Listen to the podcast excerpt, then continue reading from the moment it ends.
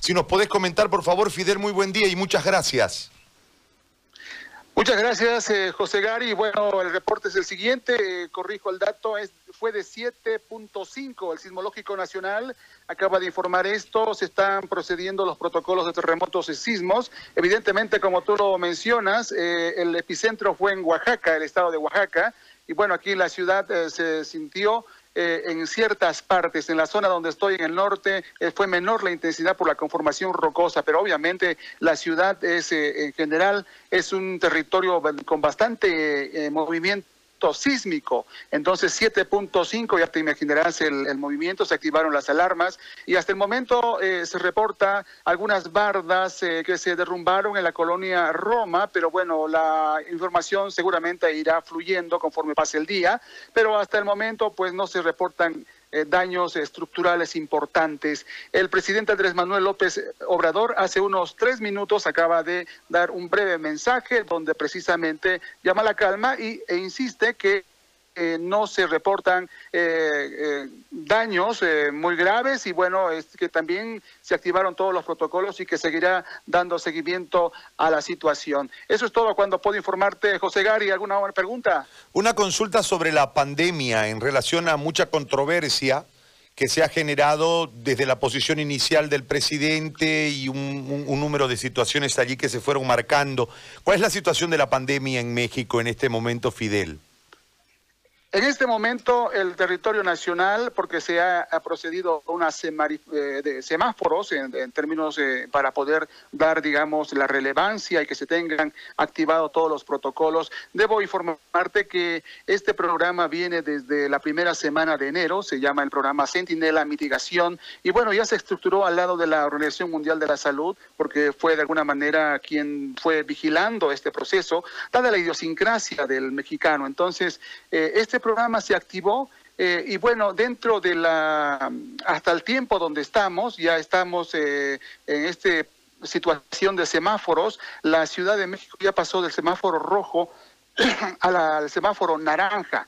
Esto implica de que se va poco a poco... Eh, liberando algunas actividades esenciales. También destacar de que en todo este proceso que hemos vivido, en ningún momento se utilizó la fuerza pública, la fuerza policial o militar para impedir de que los ciudadanos fueran eh, a Ah, fueran restringidos de salir a la calle, sino que eh, se activó otro tipo de medidas como la persuasión, el convencimiento y los constantes informes en Palacio Nacional. Son cuatro diarios que se hacen. El primero inicia el presidente López Obrador. Entonces, eh, esto básicamente por la idiosincrasia mexicana, ¿no? Eh, creo que marcó una diferencia en todo el continente porque entiendo que en otros países se obligó a que la gente no saliera. Entonces, estamos en el semáforo, te decía, naranja eh, paulatinamente la gente va saliendo. Eso no quiere decir de que no que ya eh, se haya superado el, riesgo. Todos los días eh, el, subsecretario de Salud Federal, Hugo López Gatel, da e informa cuál es la circunstancia, qué se debe hacer. Y bueno, la información es muy intensa en términos mediáticos y sobre todo en términos de redes virtuales. La última consulta, volviendo al tema inicial por el cual eh, requerimos tu, informe, Fidel. Eh, ¿Se esperan más réplicas? ¿Cómo es eh, de aquí en adelante el protocolo? ¿Qué es lo que han dicho los encargados de los sismos ahí? Bien, eh, sí se esperan más réplicas, esto es una constante. A mí me tocó vivir dos terremotos ya, el 1985 y el 2017, y bueno, este sí se esperan. El último que, el último temblor fue de 8.1.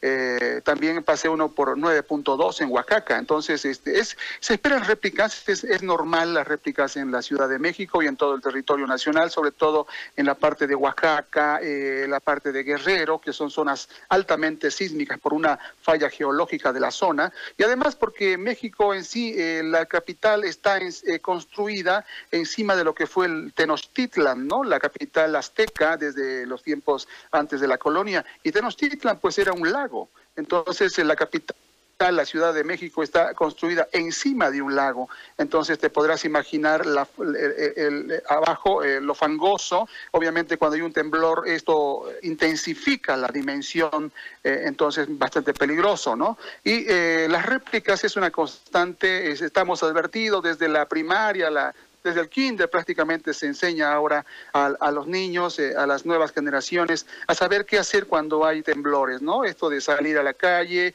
eh, en silencio, eh, de no que no que controles el pánico y, y, que te resguardes en ciertas partes. Entonces parece que hay como un chip mecánico que te activa cuando sientes un temblor de magnitud importante.